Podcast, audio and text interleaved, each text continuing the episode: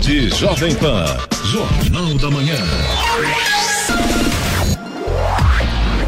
Sete horas, um minuto. Repita. Sete e um. Jornal da Manhã. Oferecimento assistência médica Policlin Saúde. Preços especiais para atender novas empresas. Solicite sua proposta. Ligue 12 3942 2000. E Leite Cooper. Você encontra nos pontos de venda ou no serviço domiciliar Cooper 2139 2230.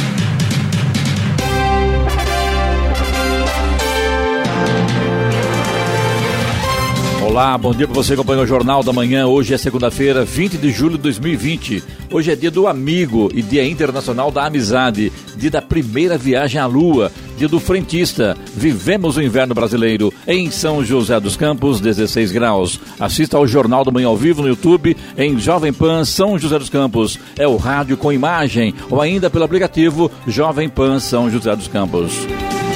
O diretor de operações da OMS, Michael Ryan, aponta que existem os primeiros sinais de que os números de proliferação de casos da Covid-19 no Brasil tenham se estabilizado nos últimos dias e que o país tem agora, pela primeira vez, a oportunidade de iniciar um caminho em direção ao controle da doença. Mas ele também alerta que o país até agora não conseguiu reduzir a taxa de novos casos de transmissão.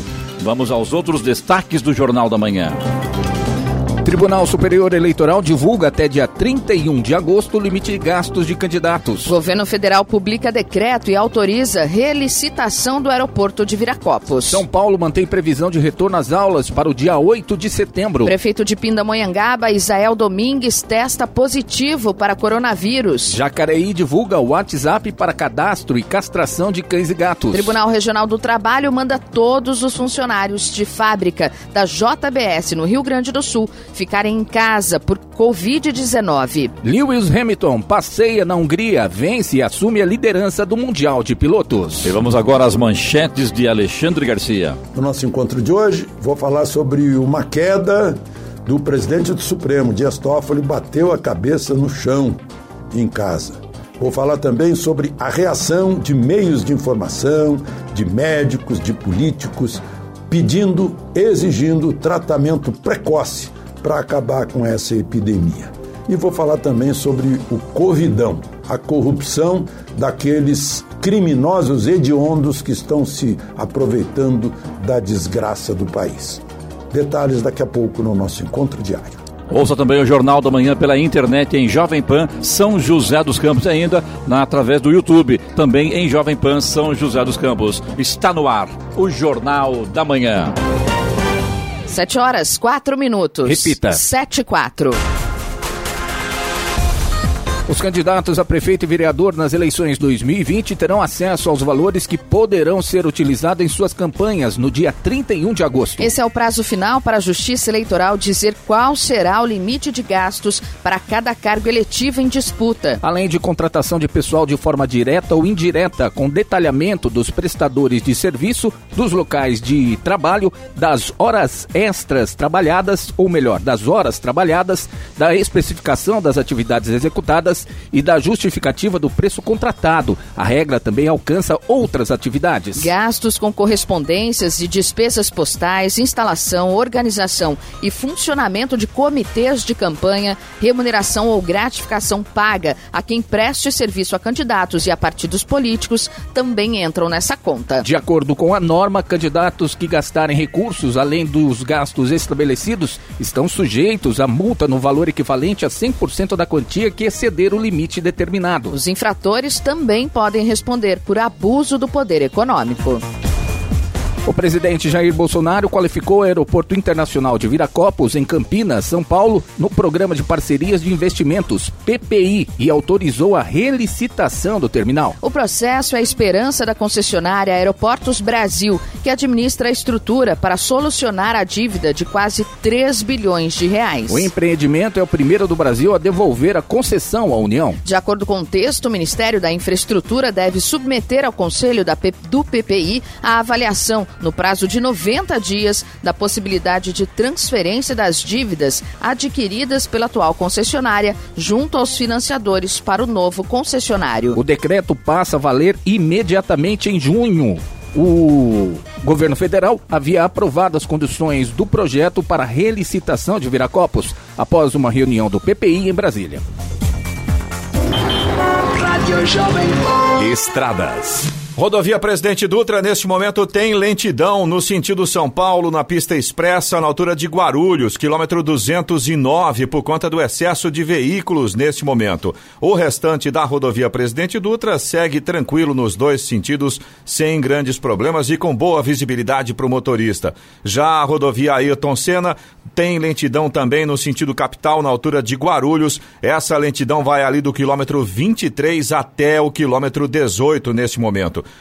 Corredor Ailton Senna Cavalho Pinto segue com normalidade, mas tem pontos com neblina. Rodoanel Mário Covas, no trecho sul, pela pista interna, no sentido Regis Bittencourt, já tem lentidão agora. No sentido litoral sul, pela pista externa, tráfego segue normal. A Oswaldo Cruz, que liga Taubaté ao Batuba, tem pistas liberadas, mas o motorista deve ter atenção aos pontos com neblina ao longo da rodovia. Floriano Rodrigues Pinheiro, que dá acesso a Campos do Jordão, sul de Minas, segue também com condições favoráveis nesta segunda-feira, trânsito tranquilo, porém a neblina pode afetar a visibilidade, principalmente ali na altura do quilômetro 8, está bastante baixa neste momento, atrapalha com certeza a visibilidade do motorista. Rodovia dos Tamoios, que liga São José a Caraguá, segue também com tráfego bom nos dois sentidos, pelo, pelo trecho de Planalto e também pelo trecho de Serra, mas no trecho de Serra tem pare e siga por conta das obras de duplicação. E nesse momento são vários pontos com neblina, principalmente ali na altura do quilômetro 58. A Tamoios, nesse trecho aí do quilômetro 58, tá com neblina bastante baixa, atrapalha bastante a visibilidade. Ou seja, neblina na Tamoios, neblina na Vários pontos vários pontos, também na Dutra também, viu? Exatamente. Vários na Dutra também com muita neblina, portanto o motorista, claro, precisa redobrar a atenção e manter distância do carro que vai à sua frente. E nesse momento, Clemente, é uma situação mais perigosa ainda, porque você já tem o sol começando a aparecer, com certeza hoje o dia vai ser ensolarado, então de repente você tem um trecho com visibilidade muito boa e de repente você pega um trecho com neblina muito densa. Então o motorista tem que ficar muito atento, principalmente isso que você falou, de manter a distância do veículo à frente. A hora? 7 horas, 8 minutos. Repita. 7 e 8.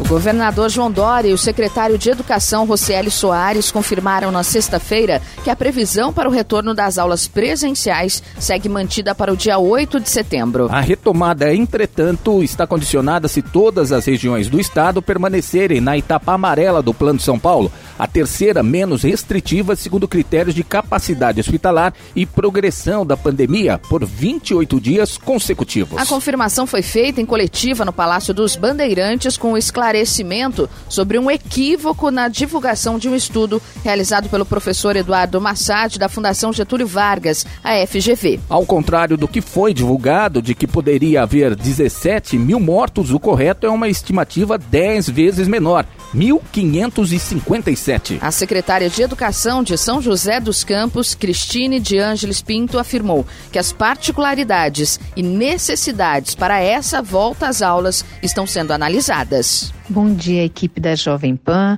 e a todos os ouvintes.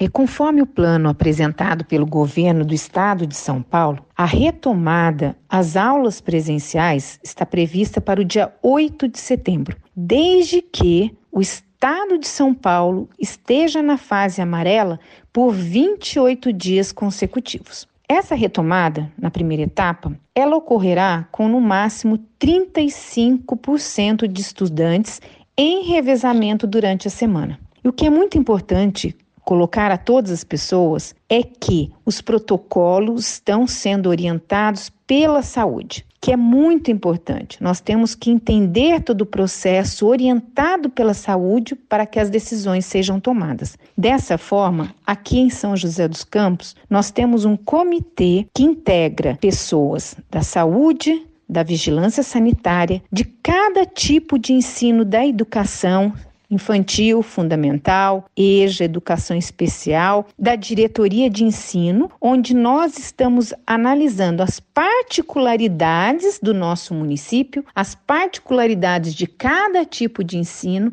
e as necessidades dentro de cada item que nós temos que tomar cuidado. Nós estaremos montando todo um protocolo para seguir assim que seja retomado as nossas atividades nas nossas escolas. E principalmente a gente saber que isso vai depender da orientação da saúde, que todos os aspectos de retomada das nossas aulas presenciais, seja ela com número menor de alunos, nós temos que ser embasados pela saúde. Esse é o cuidado que nós temos que ter e que nós estamos seguindo e vamos estar organizando todo esse procedimento, além de dispormos de todos os procedimentos orientados pela saúde, temos todas as condições de higiene para a retomada dos nossos alunos. A secretária de Educação de Jacareí, Maria Tereza Ferreira Cirino, afirmou que é muito cedo para falar sobre o retorno das aulas e que nada será feito sem a aprovação da saúde. O governo do estado noticiou a possibilidade de um retorno em 8 de setembro, desde que todo o estado de São Paulo esteja em amarelo. Isso é muito subjetivo nesse momento e nós, da Secretaria Municipal de Educação de Jacareí, estamos em fase de início da consulta pública sobre os protocolos de retorno. Fizemos também uma pesquisa com os pais, que a semana que vem teremos os dados tabulados para ver a intenção mas não faremos absolutamente nada que a saúde não aprove. É, a decisão é a nível municipal. Nós podemos seguir o governo do estado ou ser mais restritivo com relação a isso. Então, muita calma, muita paciência, porque nós aqui estamos entre as secretarias unidos e só faremos aquilo que for absolutamente muito seguro. Então, é muito cedo ainda para falarmos desse retorno em 8 de setembro. Também na sexta-feira, o governo do estado anunciou que do total de casos diagnosticados de Covid-19 em São Paulo, 255.700 pessoas estão recuperadas. As taxas de ocupação dos leitos de UTI são de 66% na Grande São Paulo e 67% no estado. Agora 7 horas, 13 minutos. Repita. 7 e 13. Jornal da Manhã. Oferecimento Leite Cooper. Você encontra nos pontos de venda ou no serviço domiciliar Cooper 2139 2230. E assistência médica Policlin Saúde. Preços especiais para atender novas empresas. Solicite sua proposta. Ligue 12 3942 2000. Jornal da Manhã. 7 horas 15 minutos. Repita. 7 e 15. O ministro da Economia, Paulo Guedes, prometeu entregar até amanhã uma proposta de reforma tributária que volta a afirmar já está praticamente pronta. Na semana passada, o ministro anunciou que irá retomar a agenda econômica do governo. Segundo Guedes, a reforma tributária tem como principal foco o desemprego. O ministro da Economia explica que, como já há no Congresso duas propostas de emenda à Constituição, PEC, sobre a reforma tributária, o Executivo, em vez de mandar uma terceira, enviará projetos específicos para serem analisados pelos parlamentares. Guedes também afirma que a reforma administrativa também está está pronta, mas foi adiada por uma interpretação política da presidência da República, uma vez que, a época em que o tema entraria no debate, houve os protestos no Chile e o Brasil havia acabado de aprovar a reforma da Previdência. A Prefeitura de Jacareí informou nesta sexta-feira mais três óbitos por Covid-19 no município. Trata-se de dois homens e uma mulher. Eles faleceram em unidades públicas de saúde. O primeiro caso foi de um homem de 80 anos que faleceu no dia 8 de julho. O segundo de uma mulher de 76 anos que morreu no dia 12 de julho. A terceira morte foi de um homem de 64 anos que foi a óbito no dia 16 de julho. Jacareí chegou a 956 casos confirmados da doença são 509 homens e 447 mulheres. A Secretaria Municipal de Saúde informou que permanece em 655 o número de recuperados da doença. No Jornal da Manhã, Tempo e Temperatura. E nesta segunda-feira o sol aparecerá na região entre poucas nuvens. Haverá diminuição dos índices de umidade relativa do ar durante o período da tarde, principalmente. As temperaturas máximas estarão em elevação. Em São José dos Campos e Jacareí, a máxima hoje deve ficar em torno dos 27 graus. Neste momento temos 16 graus. 7 horas, 18 minutos. Repita. 7 18. BNDES habilita 22 instituições para operar crédito emergencial para pequenas empresas. Demorou, mas finalmente saiu do papel o programa de socorro financeiro a pequenas e médias empresas afetadas pela pandemia de Covid-19. O BNDES habilitou 22 instituições para operar financiamentos e empréstimos aos empreendedores com 80% de garantia. A ajuda é uma alternativa às empresas que não conseguem obter empréstimos nas linhas convencionais dos bancos. Entre as instituições credenciadas estão agências de desenvolvimento no âmbito dos estados, como a Desenvolve São Paulo, BDMG em Minas e Dizem Bahia. Já entre os bancos privados figuram Santander, Itaú Unibanco, Bradesco e BTG Pactual. Os empréstimos vão de 5 a 10 milhões de reais por empresa em cada agente financeiro. A taxa média de juros não pode ser maior do que 1,2% ao mês. O programa tem 5 bilhões disponíveis e pode chegar a 25 bilhões, segundo o BNDES. Da Rádio 2, Bernadette Druzian. O INSS, Instituto Nacional do Seguro Social, informou que golpistas estão telefonando para segurados, aposentados e pensionistas para pedir dados pessoais ou número do benefício. Com essas informações, quadrilhas especializadas em fraudes financeiras são capazes de realizar compras ou fazer empréstimos em nome do segurado, entre outras ações capazes de causar prejuízo. Ao entrar em contato com as vítimas, criminosos se passam por atendentes da Central 135, que é a central telefônica oficial utilizada pelo INSS para receber e fazer chamadas para os segurados. Esse tipo de golpe exige ainda mais atenção dos segurados neste momento. Com suas agências fechadas devido à pandemia de Covid-19, o Instituto passou a telefonar e a mandar mensagem por SMS para cidadãos que solicitaram benefícios. O INSS alerta, porém, que não pede a confirmação de dados pessoais ou número do benefício quando entra em contato com o segurado. São José dos Campos registrou dois acidentes na madrugada de domingo, um no Parque Industrial envolvendo dois carros e outro próximo ao Arco da Inovação. De acordo com o Corpo de Bombeiros no Parque Industrial, o acidente aconteceu por volta da meia-noite e meia na Praça Natal e envolveu dois carros. Um dos veículos tombou lateralmente. Nele estavam cinco ocupantes, com duas vítimas sendo socorridas pelo SAMU e uma terceira que estava presa no interior do veículo, socorrida pela unidade de resgate do Corpo de Bombeiros. No outro veículo, havia apenas um ocupante que recusou o atendimento. Já na Avenida Jorge Zaruro, o acidente ocorreu por volta da 1h40 da madrugada, próximo ao supermercado Extra. Uma mulher colidiu com um poste e ficou retida no interior do veículo. Ela apresentava lesões na face. No veículo estavam duas pessoas. Segundo o Corpo de Bombeiros, a motorista estava consciente e orientada. Foi retirada e transportada ao pronto-socorro da Vila Industrial pelo SAMU. A segunda vítima, um homem, não apresentava ferimentos e recusou atendimento. A área onde ocorreu o acidente precisou ser isolada devido à queda do poste que obstruiu a via lateral e ficou aos cuidados da equipe de trânsito da Secretaria de Mobilidade Urbana de São José dos Campos. São 7 horas 21 minutos. Repita. 7 e 21. Jornal da Manhã. Oferecimento assistência médica Policlin Saúde. Preços especiais para atender novas empresas. Solicite sua proposta. Ligue 12 3942 2000. E Leite Cooper. Você encontra nos pontos de venda ou no serviço domiciliar Cooper 2139 2230. Jornal da Manhã. 7 horas 24 minutos. Repita. 7 24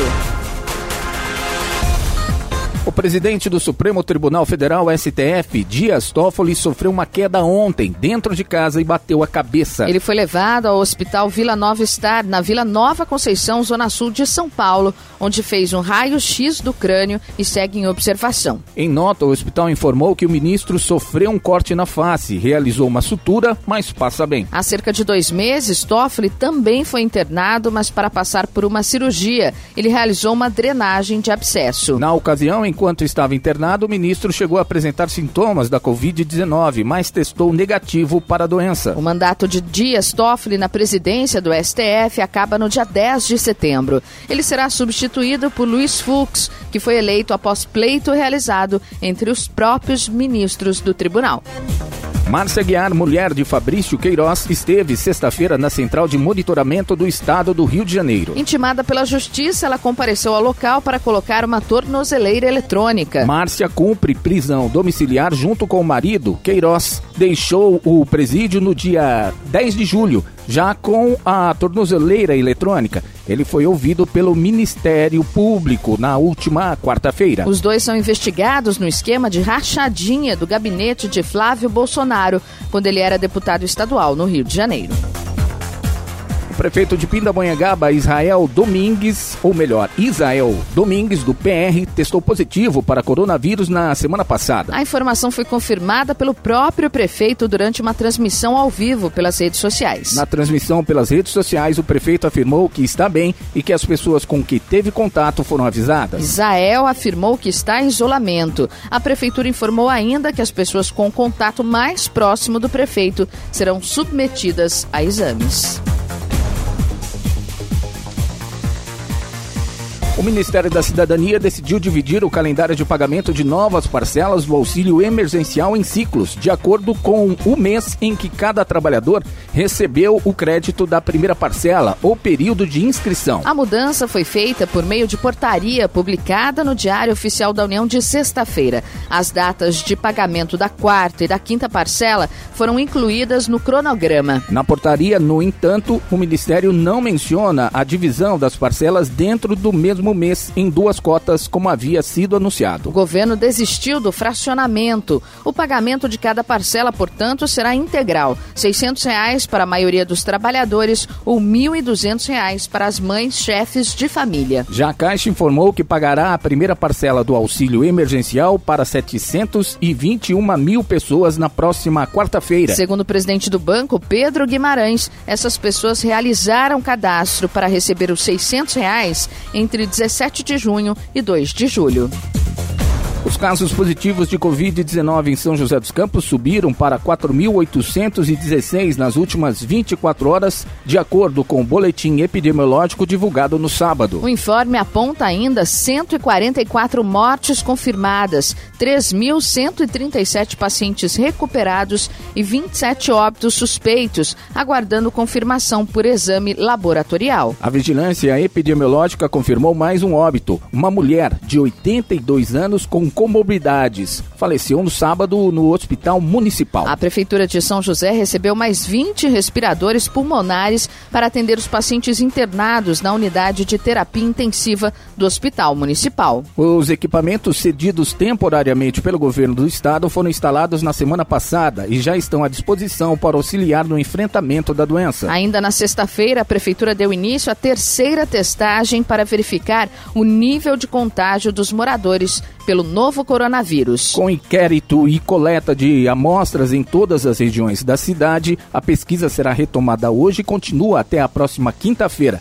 serão aplicados 300 testes rápidos. É, as vacinas para teste contra o coronavírus, feitas pelo laboratório chinês Sinovac Biotech, em parceria com o Instituto Butantan, chegaram a São Paulo na madrugada de hoje. O avião com as vacinas saiu de Frankfurt, na Alemanha, e após 11 horas de viagem, pousou por volta de 4 h da manhã no aeroporto de Cumbica, em Guarulhos. As vacinas serão levadas para o Instituto Butantan, na zona oeste de São Paulo. Os testes com 9 mil voluntários começam hoje ainda, de acordo com a previsão do governo do estado. O Instituto Emílio Ribas Ribas, na Zona Oeste de São Paulo, começou a cadastrar na última quarta-feira os voluntários que se inscreveram para participar da terceira e última fase de testes desta vacina contra o novo coronavírus. Agora são 7 horas 29 minutos, 7,29. Custo de vida do brasileiro dispara e puxa o índice usado para reajustar os aluguéis. Custo de vida do brasileiro volta a subir.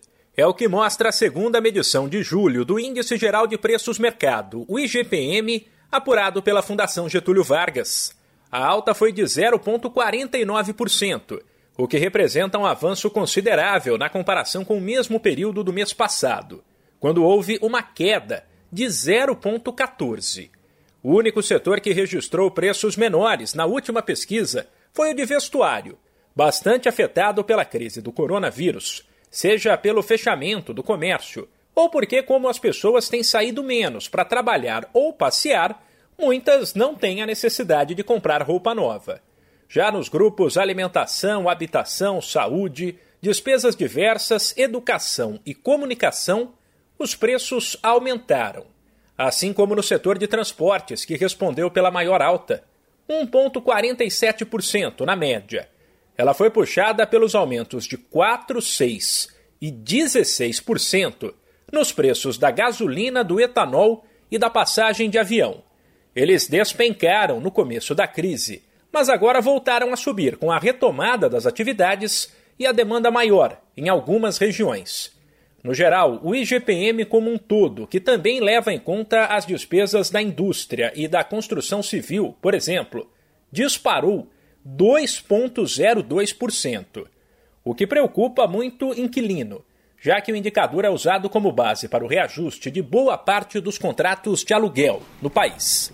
Da Rádio 2, Humberto Ferretti. Vamos agora aos indicadores econômicos. O Ibovespa, principal índice da Bolsa Brasileira, fechou na última sexta-feira o pregão com valorização de 2,32% a 102.888 pontos, melhor marca desde o último dia 4 de março. Com o avanço, o índice terminou a semana com alta acumulada de 2,86%. O dólar comercial fechou a sessão vendido a R$ 5,38, com alta de 1,02%. Euro cotado a R$ 6,15, alta também 1,43%. A Bolsa de Nova York fechou estável na sexta-feira. O principal indicador, o Dow Jones Industrial, caiu 0,23% para 26.671 unidades. Já o tecnológico Nasdaq também teve alta, 0,28%, fechou a 10.503 unidades. Agora são 7 horas 31 minutos, 7h31. Vamos agora à boa notícia do dia, Giovana.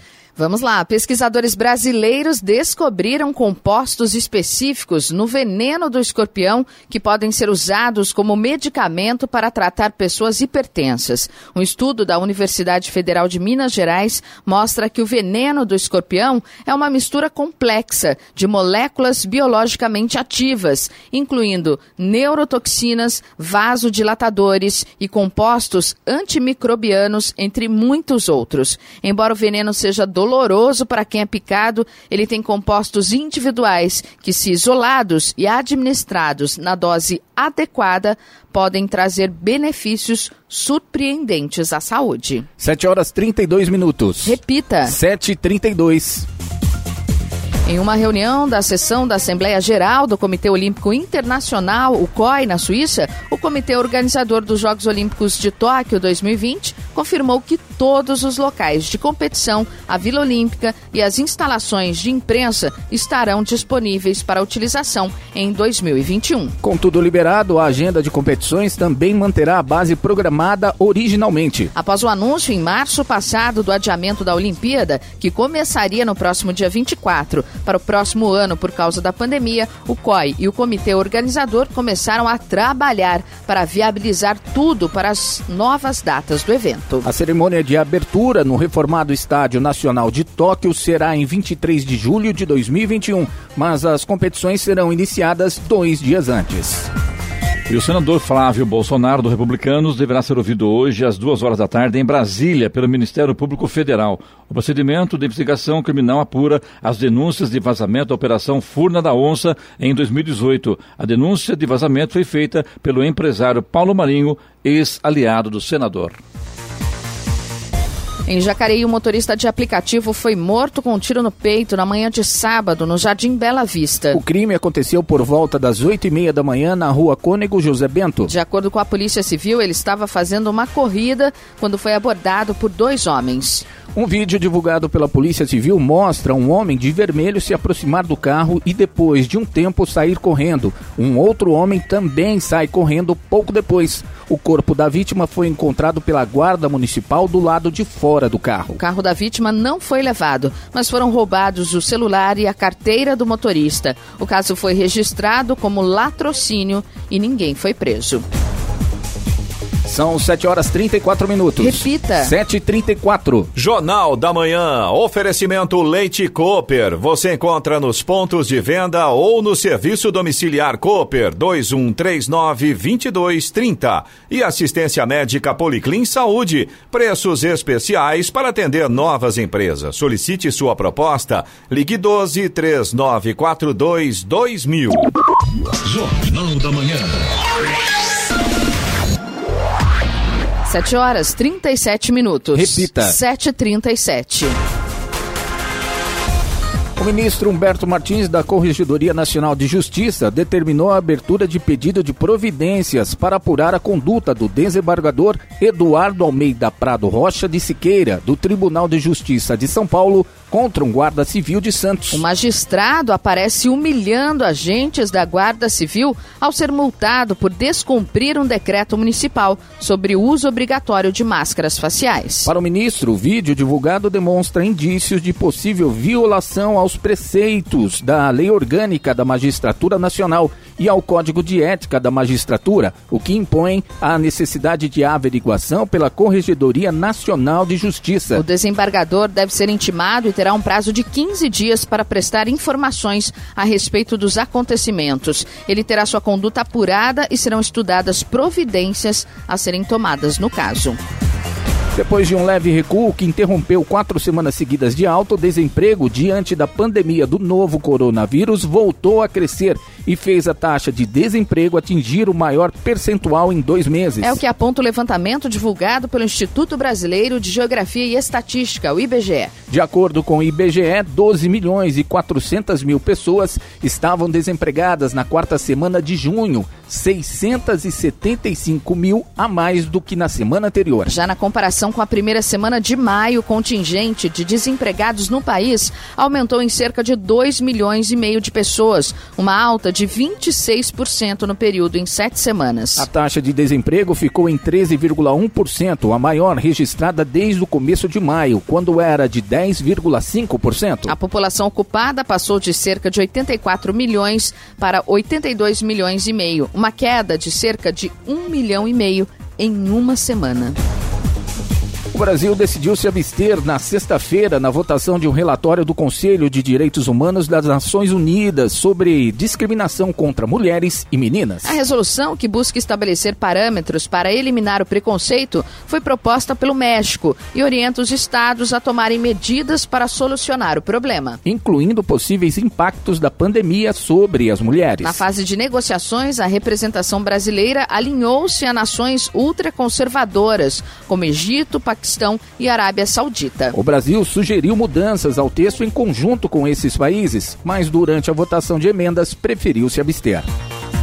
A Petrobras reajustou novamente o preço da gasolina na sexta-feira. Nas refinarias, o combustível está 4% mais caro, apesar de acumular queda de 10,2% no ano. As altas recentes já começam a chegar ao bolso dos consumidores. O preço médio da gasolina comum no Brasil subiu 3,33% na primeira quinzena deste mês, em comparação com a média do mês de junho, segundo o levantamento, em 20 mil postos. O Tribunal Regional do Trabalho da Quarta Região decidiu que todos os funcionários de uma fábrica de produtos de carne suína da JBS em Três Passos, Rio Grande do Sul, fiquem em casa por pelo menos 14 dias por causa de um surto de coronavírus entre os trabalhadores. Procuradores do trabalho afirmam que o surto afetou 40% dos funcionários da fábrica. A fábrica tem cerca de mil trabalhadores. Segundo os procuradores, é um. E é uma das seis unidades do setor no Brasil impedidas de, exportar para a China por causa das preocupações com o coronavírus. Em nota, a JBS disse que não comenta processos em andamento. A companhia reforça que não tem medido esforços para a garantia do abastecimento e da produção de alimentos dentro dos mais elevados padrões de qualidade e segurança, além da máxima proteção dos seus colaboradores. O governo criou uma medida provisória permitindo que imóveis ainda em financiamento sejam dados como garantia para obter mais empréstimo, desde que na mesma instituição financeira da operação original. A MP 992 libera o compartilhamento da chamada alienação fiduciária do imóvel, modalidade de financiamento em que o comprador transfere o bem à instituição financeira que o financia, como forma de garantia. De acordo com o Banco Central, a medida tem potencial de liberar 60 bilhões de reais em crédito e tem como vantagem a relação já existente entre banco e cliente, o que tende a gerar prazos e juros mais favoráveis ao tomador. Agora, 7h42, imagens de satélites vão ajudar a regularizar propriedades na Amazônia. Governo anuncia que está tudo pronto para o início do processo de regularização fundiária em propriedades da Amazônia por meio de imagens de satélites. O sensoriamento remoto será utilizado em áreas menores de até quatro módulos fiscais, que no bioma amazônico tem em média 70 hectares cada. As informações serão cruzadas com a base de dados do governo federal. O uso da tecnologia deve permitir que a vistoria presencial seja feita apenas em propriedades maiores ou se houver algum tipo de embargo. De acordo com a ministra da Agricultura, Tereza Cristina, a regularização por sensoriamento remoto será iniciada em três dos nove estados da Amazônia Legal. Em coletiva divulgada pelo Valor Econômico, ela explicou que os proprietários dos imóveis rurais terão que entregar uma série de documentos ao INCRA para que seja analisada a possibilidade de dispensa da vistoria presencial. A ministra disse que ainda aguarda a aprovação de um projeto de lei para ampliar o tamanho dos imóveis que poderão ser regularizados por meio de imagens de satélites. Da Rádio 2, siga Eichmeier.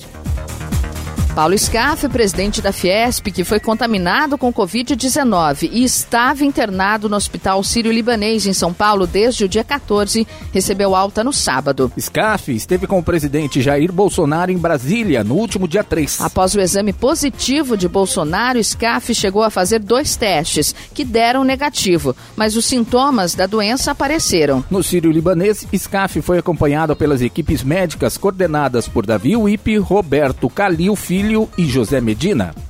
É, lembrando que nesse encontro com o presidente Jair Bolsonaro, no dia 3, no qual Paulo Scaff esteve presente, todas uh, as pessoas estavam lá conversando com o presidente Jair Bolsonaro, nenhuma dessas pessoas estava usando máscara. Infelizmente, a Covid está aí e acabou pegando todo mundo de surpresa. Né? Agora, a coisa é grave, muito grave, portanto, a qualquer aglomeração, no mínimo, se puder evitar, evite. Caso contrário, use máscara, porque está aí a prova de que realmente a coisa pegou. Né? Todo mundo lá nessa reunião com o presidente Jair Bolsonaro, o presidente pegou a Covid-19 e também o Paulo Scaff. Então está dado o recado.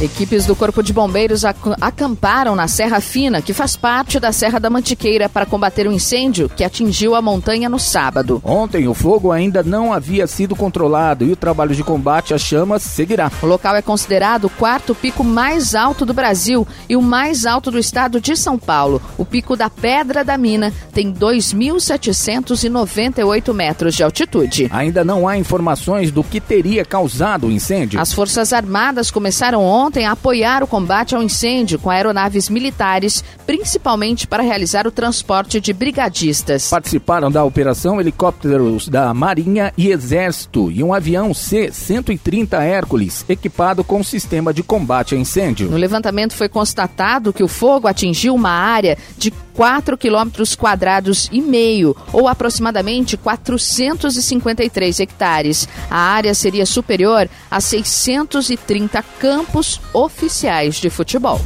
7 horas 40. Jornal da Manhã. Radares. Radares móveis hoje em São José dos Campos estarão atuando na rua José Guilherme de Almeida, no Jardim Satélite, Avenida Comandante Vicente de Paulo Penido, no Jardim Aquários, também na rua Dona Genésia B. Tarantino, na Vila Piratininga e ainda na Avenida Paulista, no Jardim Esplanada. E tem fumacê programado hoje para a região leste de São José dos Campos, nos bairros Parque Novo Horizonte, Jardim Cerejeiras, São Rafael, Jardim Castanheiras, Jardim Paraíso do Sol, Chácaras Araújo e Jardim Nova Michigan. Se chover? Não terá. Aí é uma reprogramação para o fumacê. 7 horas 45. Estradas. Vamos deixar o Robson falar. Fala a hora, Robson, por 7 horas 46 minutos. Repita. 7h46. Muito obrigado, Robson. Para o ouvinte ficar ligado, viu? Porque a situação da rodovia Presidente Dutra, próximo a São Paulo, tá complicada. A gente tem lentidão agora, ainda tem lentidão na pista expressa e aumentou o trecho lá.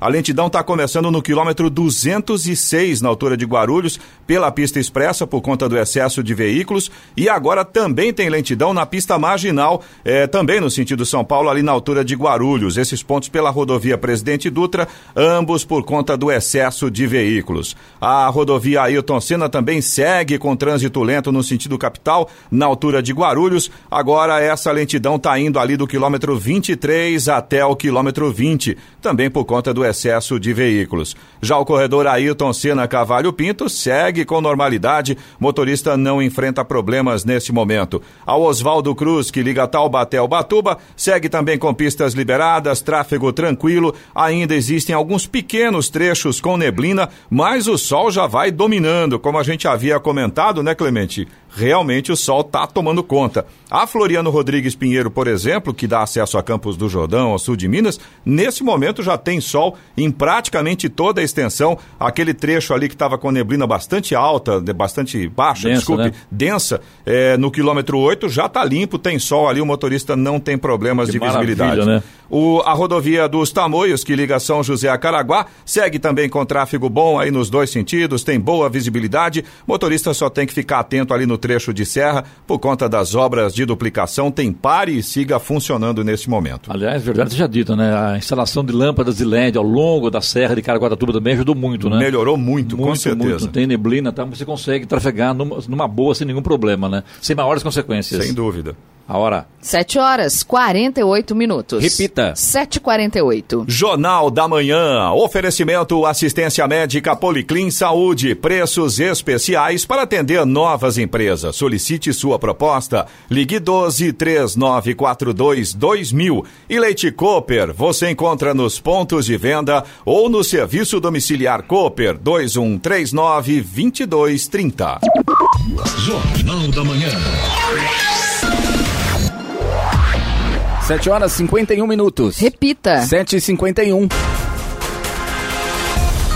Ainda se, sem ter encontrado um substituto para Jorge Jesus, o Flamengo definiu quem vai comandar o time, enquanto a diretoria não anunciar o nome do novo técnico. Ontem, o clube comunicou que Mario, Maurício Souza será o responsável por dirigir a equipe a partir da reapresentação na próxima quarta-feira. O Flamengo conquistou o título do Campeonato Carioca na última quarta-feira ao derrotar o Fluminense por 1 a 0. Depois disso, o elenco ganhou folga, mas viu Jesus definir a sua saída na sexta feira para reassumir o Benfica.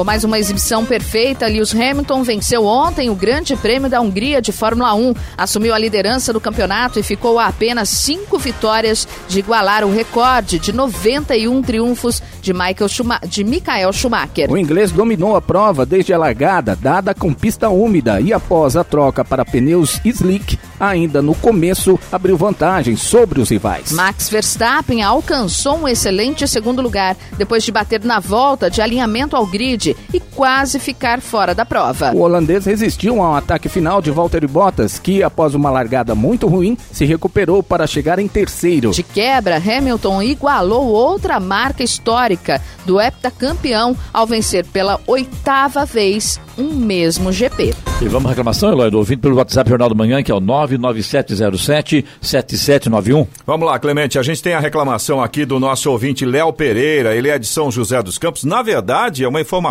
boa que ele está mandando para a gente. Ele reclamou no início deste mês, agora de julho, de um esgoto que estava há mais de 19 dias na época, né? Aberto na rua Ubirajara Raimundo de Souza, no Interlagos. Demorou um bocadinho, mas o Léo Pereira mandou mensagem para a gente na última sexta-feira agradecendo pelo resultado, mandou até foto, foi feito o reparo, colocaram lá o asfalto, problema resolvido. Eu particularmente achei que o asfalto ficou meio como é que eu vou dizer? Ficou uma barriga, o negócio não ficou meio ondulado. 100... Isso, exatamente. Não ficou 100% pela foto, mas pelo menos o esgoto parou de vazar, Mas já está os ótimo. carros vão passando e vão assentando tudo, viu? É, Colocando as coisas no lugar. Com certeza. Né? Agora, perto do. do tô, tô falando, né, lógico, a gente sempre tem um ponto ali para pegar, mas perto do que estava antes, que era um- uma, uma valeta mesmo, com esgoto saindo ali, nossa, resolvido esse problema, ainda bem. A gente agradece aí ao pessoal da. Acho que foi o pessoal da Sabesp, né? prefeitura, todo mundo, né? É, Urban, todo mundo enfim, que- né? quem mexeu, parabéns. Isso, demorou Quem um pouco. consertou, né? É, demorou um pouco, mas consertou, que bom, viu?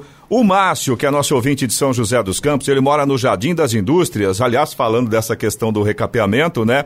Ele tem uma solicitação aqui, ele mandou um áudio pra gente, vamos ouvir o Márcio. Bom dia, Jovem Pan. Bom dia, Clemente. Bom dia, Eloy. Queria colocar um ponto para vocês aí na rádio, ajudar a gente aqui em São José dos Campos. A prefeitura eh, recapeou o asfalto, né? Aqui na frente da Johnson. Eh, recapeou uma parte aí do viaduto, uma parte que vai ferradura. E a rua que fica aqui do lado da Johnson, Manuel Bosco, eles recapearam o começo da rua e a rua inteira esburacada, a rua cheia de buraco. O pessoal fez todo o recapeamento e foi embora. Eu não sei quem que faz esse tipo de, de análise, mas tá muito claro. Alguém, é só alguém chegar lá e vai ver. Recapeou o semáforo ali da que é do lado na Johnson. Aí depois a rua que segue do lado da Johnson, que vai na o final dela é Emílio Amarelo, toda cheia de buraco. Por que não recapear essa rua? Tá aí a pergunta do Márcio, a gente gostaria de uma resposta, né? Porque é um Na pedacinho quinta-feira vai estar aqui né? o prefeito de São José, o, o Felício Ramute. Aliás, amanhã tem o prefeito de Jacareí, Isaías, o Isaías né? Santana, e na quinta-feira vem o prefeito Felício. Vamos perguntar para ele, ô, Giovana, essa Vamos reclamação sim. do ouvinte. Que é um, é um pedacinho É pequeno, é, é um pedaço pequeno. Sim, e, claro. e o Márcio tem razão, aquele pedaço ali tá muito esburacado. Tá bem feio mesmo. E aí, assim, quando você chega naquela rotatória ali da Johnson, é, tá tudo bonito, asfalto novo, né?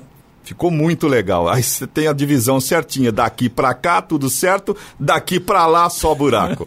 você também pode participar aqui do Jornal da Manhã, se você tem alguma informação ou se você tem alguma reclamação, alguma sugestão, fique à vontade para participar. O nosso WhatsApp é o 1299707 7791. Repetindo, 1299707 7791. 7 horas e 55 minutos. Repita. 7 55 Brasília chamando, é hora do comentário de Alexandre Garcia. Bom dia, Alexandre. Bom dia, Giovana. Presidente do Supremo sofreu uma queda em casa, bateu a cabeça no chão, teve um corte no rosto, precisou fazer uma sutura, mas eh, dizem que está bem. Né?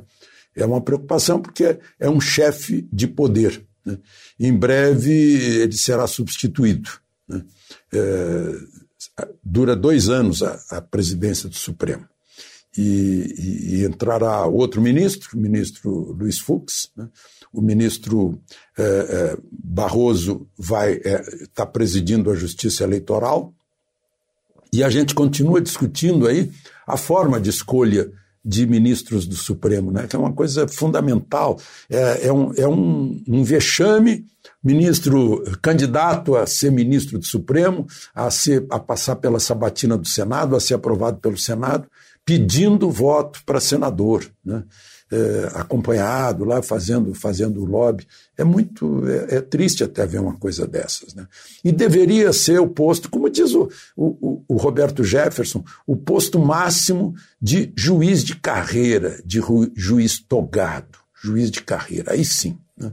Agora está lá, tem advogado, tem promotor, tem de tudo, é, mas enfim, está na Constituição assim. Então que se mude a Constituição para que cheguem lá pessoas que já estão tarimbadas no, na, na profissão, né, na, na missão de juiz, de julgar os outros, né, que entendem profundamente as leis.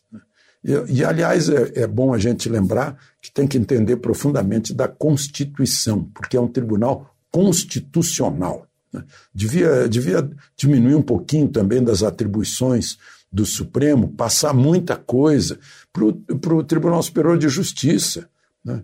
para que o Tribunal Superior de Justiça seja o órgão final né? dos crimes em geral. né? Acaba batendo lá no Supremo, o Supremo virou, eh, virou eh, eh, tribunal penal, tribunal criminal, por causa das, das, dos privilégios, né? do foro privilegiado. Mas, enfim, fica aqui esse, esse registro.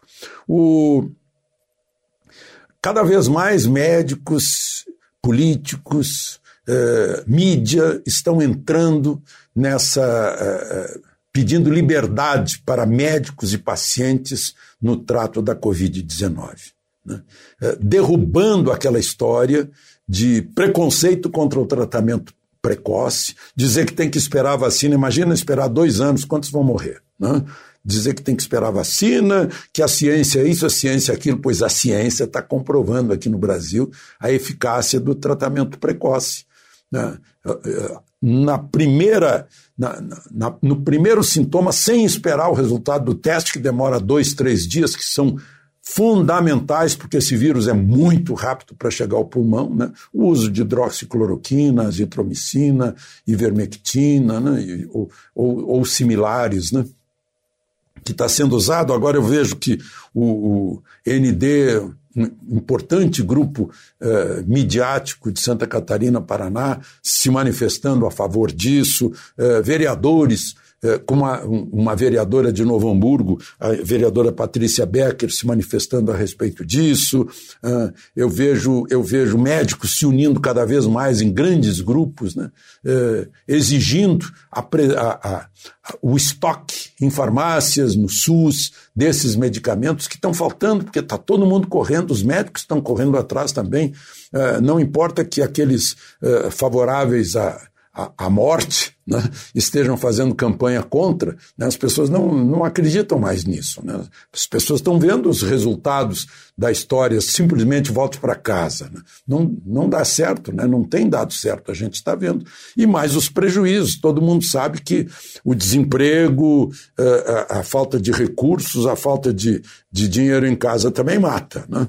Então, está havendo uma reação muito grande no país né, é, pela, pelo tratamento precoce. Deu certo de novo em outro lugar, agora no Amapá. No Amapá houve uma união de todos para o tratamento precoce. E lá no início tinha muitas mortes e poucos infectados. Terminou com muitos infectados e pouquíssima morte. Né? Inverteu-se. Né? Essa, essa é a, esse é o objetivo, né? porque quando há muitos infectados, já começa aquela, aquela imunização de massa. Né? Aí a gente vence é, a epidemia. As epidemias são vencidas com isso e depois com a vacina, quando se descobre vacina. Mas, enfim, infelizmente até agora, o que está o que está servindo tudo isso, esse barulho que fizeram, esse susto que deram no país, servindo para muita corrupção. Né? O tal Covidão que está desviando milhões do suado dinheiro dos nossos impostos. De Brasília, Alexandre Garcia. Notícia. Rádio Jovem Pan. 8 horas, 1 minuto. Repita. 8 e 1. Jornal da Manhã. Oferecimento Leite Cooper. Você encontra nos pontos de venda ou no serviço domiciliar Cooper 2139 2230. E assistência médica Policlin Saúde. Preços especiais para atender novas empresas. Solicite sua proposta. Ligue 12 3942 2000.